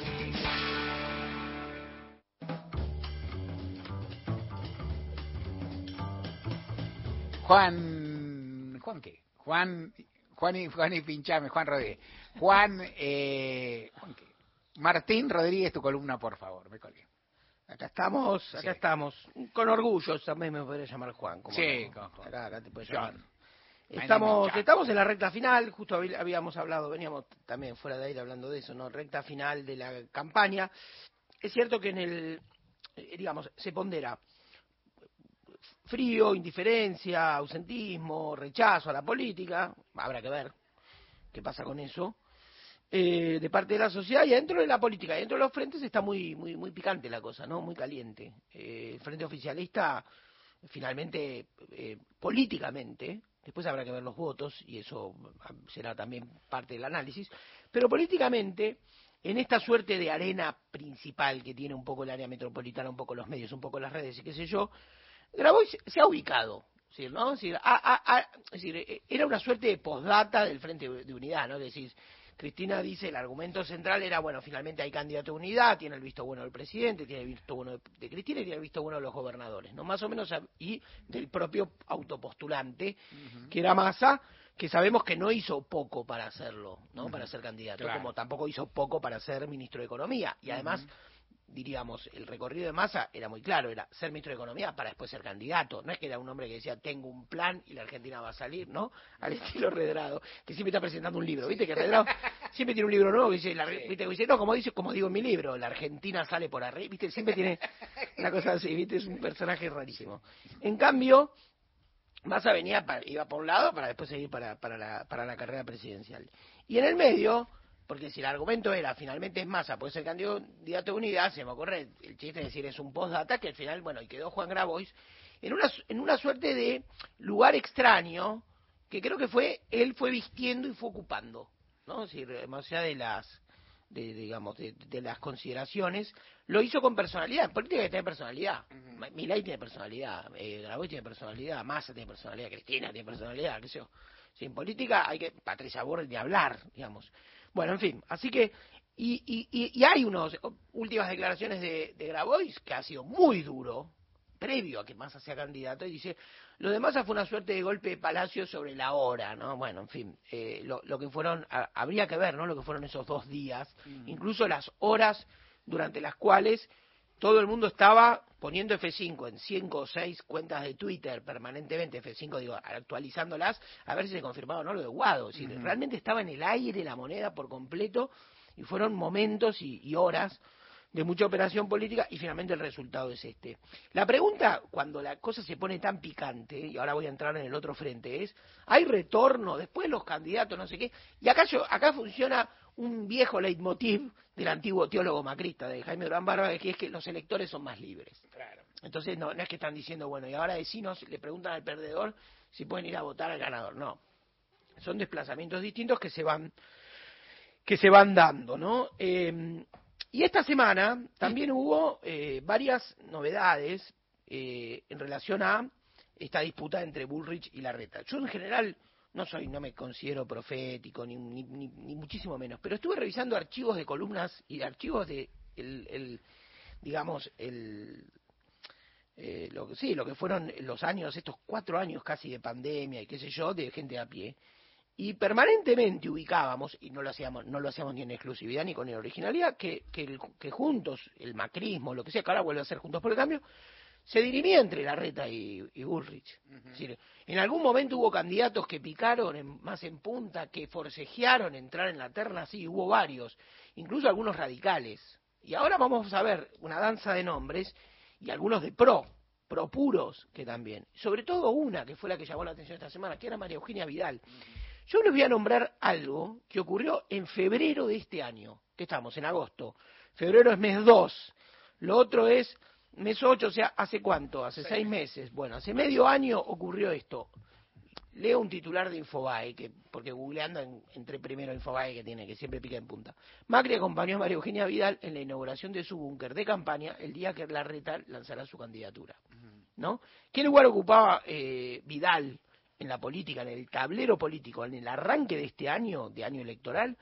Ocupaba un lugar de algo así como tercera, disputando, y para frenar, para mm, atenuar o lo que sea el lanzamiento de la reta que venía muy tenso, Vidal jugaba ahí y jugaba cerca de Macri. Y, y uno entra, esas oficinas de retiro, andás a ver esas, esas oficinas que se abren, que se cierran, que tienen mapas, ¿no?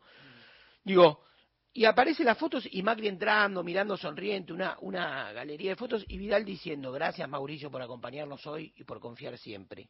Sé que se puede, porque creo en nuestro equipo, creo en mi país y creo en los argentinos, vamos a recuperar el futuro. Ayer fue noticia que Vidal apoya a la reta. Y en esos días, además, que había toda una discusión sobre el, el que ahora no me acuerdo cómo era el, des- no sé si era el desdoblamiento de las elecciones Sí, porteñas y qué sé yo, Vidal salió junto a Macri a pegarle abiertamente a la reta.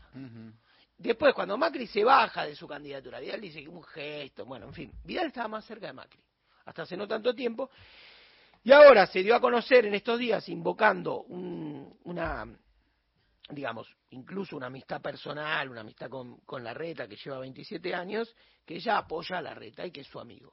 Bueno, fue una pequeña sorpresa. Otro que también amagó una candidatura y que también estaba había dado una especie de sorpresa porque finalmente consagró su pase a la política, fue candidato en el 2021, sacó cierta cantidad de votos, disputó la interna en la provincia de Buenos Aires del radicalismo, se la disputó y se la ganó a, a- al cotinocilia, al nocilismo, por decir así, fue eh, Facundo Manes. Y Manes también, quienes lo, lo- lo trataron eh, y- y en todo el prolegómeno de lo que era su eh, salida y su, y su desmarque y su ingreso a la política y qué sé yo, tenía una relación muy fría y él se encargaba de subrayarla con Horacio Rodríguez Larreta. A ver, no es que descubrimos el agua tibia y decimos, ah, mira, los políticos se pelean y después se amigan. Está bien, es así, inclu- ha pasado lo mismo, eh, escúchame, lo- lo- lo- uno mira los archivos, eh, Massa prometiendo meter en cara a la cámara, o sea, no pasa nada, pero estoy viendo los últimos movimientos de estos días y Manes y, y Vidal diciendo, confirmando que ahora apoyan a la reta. Obviamente, Bullrich dijo, solo son dos votos, ¿no? Uno se preguntaría, ¿qué hay detrás? Hay, es el otro? Claro. Bueno, entre Manes y Vidal, digo. ¿Cuál- Ah, ah, no, pero digo, Yo pensé de, de Vidal, decía, bueno, saco de ese. Claro.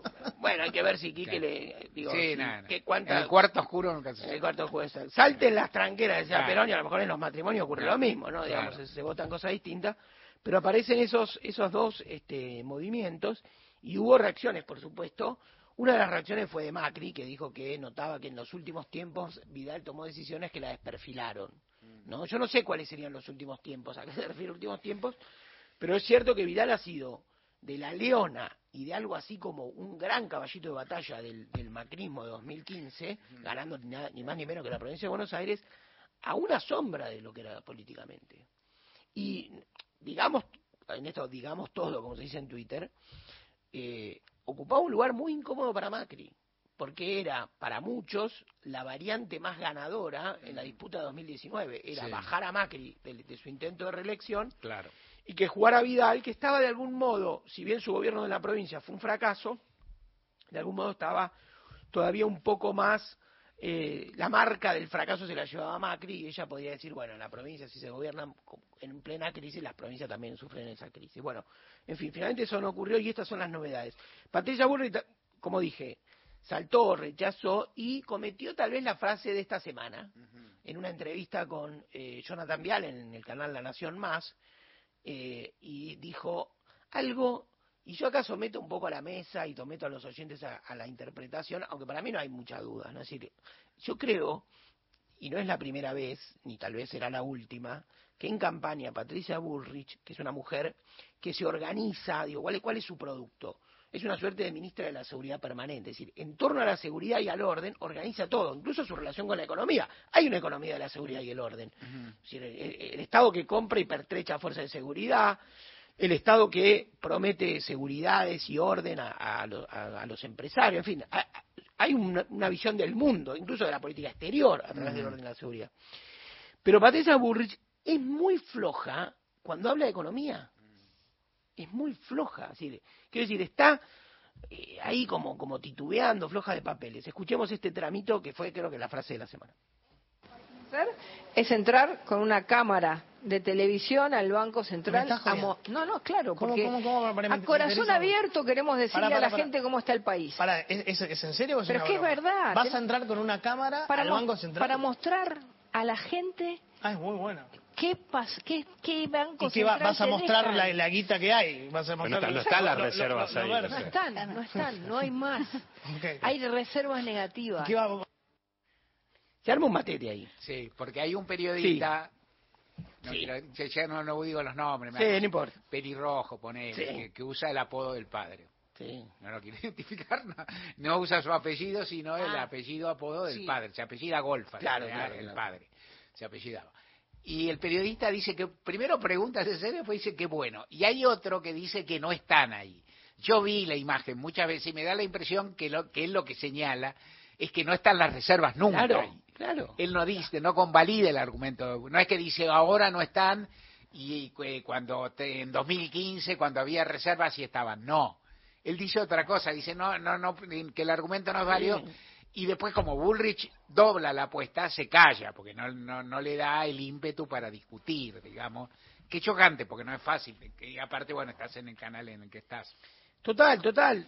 Yo creo que ahí se arma un matete y, y también podría ser dicho, o sea, como una suerte de metáfora. ¿no? Digamos, uno puede decir, eh, hay un montón de... De hecho, de hecho, el candidato a, mm, a vicepresidente de Bullrich, el radical, dijo, hizo un comentario como diciendo, eh, están todos eh, atrapados en la literalidad, lo que estamos diciendo nosotros es como decir el dólar vuela, no, no quiere decir, o el dólar se va a las nueve, no quiere decir que vuelan los billetes y se vuelan, bueno, en fin, quiso hacer una salvedad y, y no, no quedó claro, pero para mí cuando ella enmienda lo que le dice el periodista, ahí también hay, ella sigue en la confusión. Para mí Sí, no dice no, ella, no, como no, sí. no, ya sé, quise decir que no queda mal, ¿no? Dice, es que no hay más, ¿viste? Como abrir una bóveda vacía, ¿viste? Claro, Así, sí, sí. Sale una rata, no sé, ¿viste? Por eso, abrir sale un delegado PCN tocando la una- armónica, ¿viste? Una O sea, boleta de una tintorería. Claro, ¿qué hay adentro de eso? Bueno, y eso es cuestión para ir saldando. Estamos en, el, en esta especie de recta final. ¿Qué van acumulando? Van acumulando figuras políticas. Eh, hoy leía en, La Nación que era interesante, ¿no? Como, era interesante porque pasaban en limpio en torno a las propuestas de seguridad, de reforma laboral, de salida del cepo, es decir, los temas principales de la economía que están debatiendo, y, y subrayaría salida del cepo, el, las diferencias más programáticas que empieza a haber entre Larreta y Bullrich, que son, eh, diríamos, por, decir algo, no tan de fondo diferencias, pero sí sobre velocidades y, sobre consensos políticos para articular eso.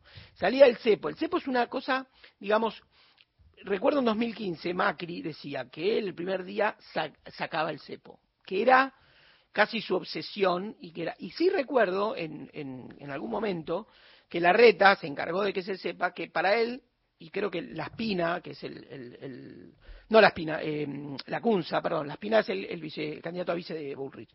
La Cunza Hernán Lacunza dice no nosotros no podemos rápidamente salir del cepo y creo que es una parte una diría una de las pocas diferencias reales y palpables entre Larreta y Macri tiene que ver con, con cómo operar esa salida del cepo. Cuando digo Macri, Macri no, no es candidato, pero de ese macrismo más ortodoxo y más duro. Y Burrich dice que sí, que hay que salir rápido de la eh, que abrir el cepo. La reta acumuló hasta ahora muchísimos radicales. Digamos, la reta jugó fuerte con- en, con- en favor de los radicales. Tiene de candidato a Gerardo Morales como vice, eh, está sobre Lustó, bastante apoyado, está sobre Manes, que decíamos que lo acompaña recién, Rodrigo Loredo, que es un dirigente de Córdoba, que acaba de perder una elección, pero que digamos que tiene cierta ponderación en Córdoba. Logró el apoyo de Elisa Carrió, que siempre es una- un apoyo complejo, aunque ya no es la Carrió de antes. Sí. El de Pichetto, ¿no? Que uno lo hubiera ubicado más del otro lado. Y el de Expert, ¿no? Que también, otro candidato ex libertario o ex socio político por algún momento de mi ley, pero quedan del lado de la reta, es curioso eso, ¿no? Ahí hay un, hay un cosa. Y, y- y a Patricia sí le, le quedaron un poquito menos, ¿no? Es decir, pero de los radicales le quedó el radicalismo Mendoza- de Mendoza, Sí. que es fuerte, ¿no? La figura de Cornejo y Suárez. Y también el titular del UCR bonaerense, que es Maximiliano Abad, que es con quien había jugado Manes para ganar la interna bonaerense del radicalismo y que finalmente quedó. En la provincia de Buenos Aires se disputan algunas alcaldías importantes, digamos, los referentes de algunas. El candidato en la provincia de Buenos Aires de Patricia es Grindetti, intendente de Lanús, que tiene menos, eh, hasta diría menos conocimiento que Diego Santilli, que sería candidato de la reta, pero hay que ver si se arrastra, cómo se arrastra, porque Santilli en imagen es más conocido, tal vez tiene mejor imagen que Grindetti, pero creo que Burrich mide mejor, entonces yo creo que arrastra de arriba en elecciones. Igual hay que ver, en general, claro, dicen que es muy difícil de cortar la boleta físicamente, que lo es. Claro. Los punteros la cortan por vos, o sea, muchos referentes locales te dicen, voy, a mí me gusta, la gente dice esas cosas. Yo, yo, yo con, estoy con Axel, pero me gusta Santilli acá, entonces le, le hacen el delivery de la boleta. sí. Y lo que entonces la- vos no cortás la boleta en el cuarto oscuro, que es enojoso, Sí. sino que la llevas hecha. ¿Cuántos pueden, cuántos no? Vaya a saber. Hay algo simpático que hizo con las boletas Santilli, que es colo- Colorado Santilli colorió su tramo de la boleta. Claro, O sea, rojito. claro, O sea, se ve distinto. claro. Y entonces, ahora, ¿eso qué pesa? A mí, yo creo que, digo, si a mí me preguntás cuánto vale eso en porcentaje de voto en una provincia donde votan millones de personas, es poco. Lo que pasa es que hay que ver, todo pesa. Para mí, la, el, los delivery, el hecho de si hay un trabajo territorial muy alto, ahí hay algo. Históricamente, en general, ha habido pocas elecciones en las cuales ha habido mucho corte, de- mucha diferenciación de corte entre nación y provincia. Cuando la hubo, fue en 2015, en la que Vidal, Claro, en la primera, claro. cuando fue la primera vuelta electoral y la única en provincia, Vidal sacó más votos que Macri. Claro. Eh, y eh, Scioli sacó más votos que Aníbal Fernández. Claro. Y por eso, en, en- en to- entre esas dos diferencias, Vidal sacó más votos que Aníbal Fernández.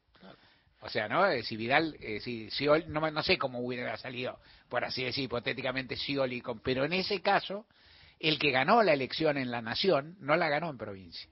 O al revés, el que ganó la, nación en- la elección en provincia no fue el primero en la nacional y luego ganó en segunda vuelta. Ese es un dato. entre En el- tantos. la para completar Para el cuadro, se- sí, para completar el cuadro, la distribución es del lado de Burrich ha quedado dos figuras. Ha quedado la figura de Grindetti, candidato, un intendente de Lanús, un municipio muy importante, y de Joaquín, y Joaquín de la Torre, que es un hombre fuerte del peronismo de San Miguel y que tiene peso también ahí en la zona de zona que sería la zona oeste profundo, ¿no? También en Malvinas Argentinas tiene algo. Y después en- del lado de la reta ha quedado el- el, eh, de los dos municipios que, que empujan su candidatura, San Isidro es uno y 3 de febrero que tiene al intendente eh, Diego Valenzuela. El otro día fui a Lomas y, y decían, un- un- en la campaña, digamos, peronista de Lomas, decían, acá la reta está muy frío, los, los quienes van a hacer campaña dicen que están ahí en una garita abandonada, digamos, que no se, que no se arrima nadie, pero que con Burris no pasa lo mismo, sobre todo en el centro de Lomas, es decir, en los centros urbanos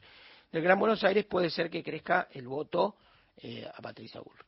es todo interesante, uno tiene que ver y uno tiene, me cuentan también ahí algunos, también referencias que en general son de, son de, de todo por la patria de provincia, que la reta, y también es real, la reta está yendo mucho a provincia de Buenos Aires y aceptando caminatas y escenas. Hay quien se entretiene con esas escenas porque se le acerca a todo, se le acerca un vecino y le grita, eso digamos no, no demuestra nada cuantitativamente, eh, porque aparte hay bastante, ¿cómo decirlo?, libertad de, la- de, lo- de las personas para hacerlo, hay costumbres, te sacar la reta, devolver, que sea un fenómeno. Y, pero él asume esa circunstancia en la cual la reta tampoco es muy dicho una palabra que no corresponde, muy bicho para, para moverse, no es muy rápido, No. tiene respuesta, no tiene, no tiene simpatía, no Dijo, entra. ¿por qué el agravio nada más? Claro, no? ¿Por qué la gra- que él habla como si, si, claro, como si le hablara a Fernando Iglesias? Pero no le habla a Claro. Fernando Iglesias, le habla un, un laburante de, de Villa Ballester, qué sé yo, no Sí. sé cómo es. Ahora, todo esto, él acepta esas cosas, uno tiene la impresión de que está buscando votos, o sea que tal vez no los tenga, pero todo eso se verá el, el- en, después de la elección lo vamos a tener más claro, sin duda, y vamos a poder desagregar muchas cosas, e igual van a empezar las especulaciones para... Semana primarias. que viene retomamos. Yo creo que va a ser Sí. la semana final, la semana caliente. Las internas están, están, digamos, como decíamos al principio. Finalmente Grabois ocupó un lugar, disputa algo con más, por lo menos en lo discursivo. Creo que fue un poquito más de dolor de cabeza para más del que tal vez esperaba y después los votos van a confirmar o no. Y después lo otro, ¿no? En el otro, en el otro frente lo mismo, ¿no? Si Burrich, todo el mundo dice, y quienes promedian encuestas la ven con más probabilidades, pero tampoco se puede subestimar, eh, sobre todo, ¿sabes qué? Yo imagino un voto placebo con la reta, es decir, el voto de un indiferente, como a modo de pregunta, no, no lo puedo, digo, el que no pensó todavía el voto, no tiene muchas ganas de votar y tampoco tiene muchas ganas de hacer nada, no tiene ganas de hacer lío, que puede haber, ¿no? Digamos, la democracia es tan democrática que votan los indiferentes. ¿Qué pasa si va y dice, bueno, no sé, dámele el pelado, ¿no? Como un pla- algo que dice, no haga, algo que creerá que no hace ni bien ni mal, ¿no? Algo así, que no es ni el voto bronca. El voto bronca es, dame mi ley que tiene una piedra, ¿no? En cambio ese voto que es medio sacárselo de encima. Martín Rodríguez. Jueves. Todos los días, Nacional. La radio pública. Gente de a pie. Hasta las 17. Hola, soy Irma del Comité por la Libertad de Milagro Sala. Extraordinaria el- la editorial de Mario. Este, le agradecemos mucho a todos los compañeros que estamos dentro del, del comité porque está pasando Milagro momentos difíciles porque Morales intenta nuevamente llevarla al alto comedero. H de Ciudad de Buenos Aires dice, ¿cómo hacer política en la veda? Hagamos un sol para los chicos, que es eh, lo que va a hacer Canal 13. El grupo evade la veda con la misma habilidad que las cargas sociales, dice H de Ciudad de Buenos Aires. Gran versión y gran historia, ¿no, Mariana? Realmente hermosísima esta versión de Aida Luz y Carlito Figari, pianista alucinante, ¿no? Cómo mete las notas en Para Lucirse, un tango increíble de Piazzolla, poco conocido en la orquesta del Gordo Trollo en Teca, precisamente, ¿no? Y casualmente. Y creo que Luz canta en Los Tachos Amargos también, ¿no? Ojalá a mañana Rosita Quiroga, ¿no? Mi preferida. Sé que no es la mejor, pero un personaje hermoso. Gracias. Pablo de Rosario, hola, en diciembre Kisilov, Ferraresi y Cristina inauguraron un polideportivo, canchitas y piletas para los pibes. Todos se emocionaron y aplaudieron. A ninguno se le dio por recordar que por esa misma obra Milagro Sala está presa. Presa, enferma y ninguneada. Mensaje de Pablo de Rosario. Gracias compañeros, un beso grande por pasar Rosmarí, eh, por Lito Ne- Nevia, porque bueno, encontrar siempre ese lugar romántico, de romanticismo en el corazón, reencontrarse con eso es bello en la vida. Es el contrapeso de todo lo que es tan fuerte, pasional. Eh, si hubiera más romanticismo en el corazón de los seres humanos, no habría tantas tragedias pasionales. Creo yo, no sé. Gracias, mi nombre es Ana. Ana de Chacabuco, querido Mario y equipazo, duele e indigna la injusta prisión de Milagro Sala. Eh, no debe haber ofensa mayor para los poderes absolutos que una dirigente logre una transformación de tanta profundidad social, económica y política, nos dice Ana desde Chacabuco y Suni de San Cristóbal, aquí gente de a pie, esperando la música y las poesías con contenidos políticos. Abrazo a todo el equipo, dice Suni de San Cristóbal. Y nos vamos, nos prometemos una polla interna al grupo de chat de gente de a pie. La semana que viene hay que jugarse, hay que poner unos mangos, unos Bueno, dólares. Bien, dale. bueno, unos dólares algo y hacer una ¿Qué? polla. Es la semana que... y El dólar de la suerte. Dólares, dijo. El de la suerte. Un dólar, aunque sea Claro. ya con un dólar, hacemos una buena vaca. Nada, vamos, la semana que viene. Ahora nos vamos con buena música, ya de salida. Mañana de 3 a 5 estaremos acá. Con el pedido de José Silvio Rodríguez, el reparador de sueños.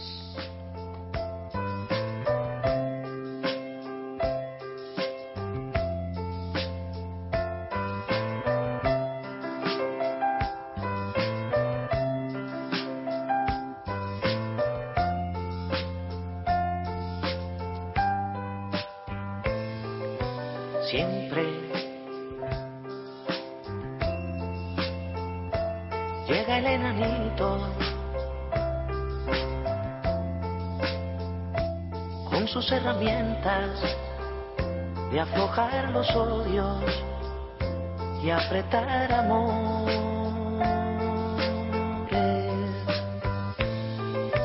Siempre, llega el enanito.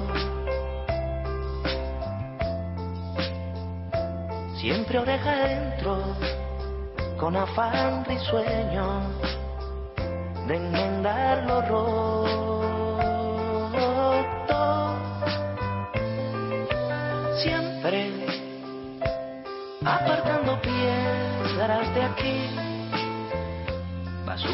allá, haciendo la voz.